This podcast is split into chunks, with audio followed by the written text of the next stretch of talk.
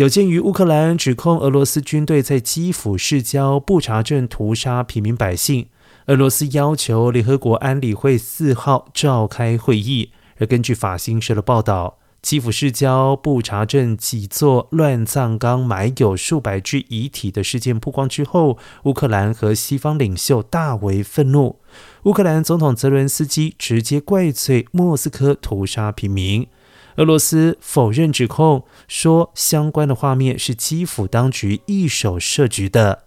俄罗斯外交部发言人沙卡洛娃表示，四号的安理会开会是要讨论基辅当局试图中断和平谈判，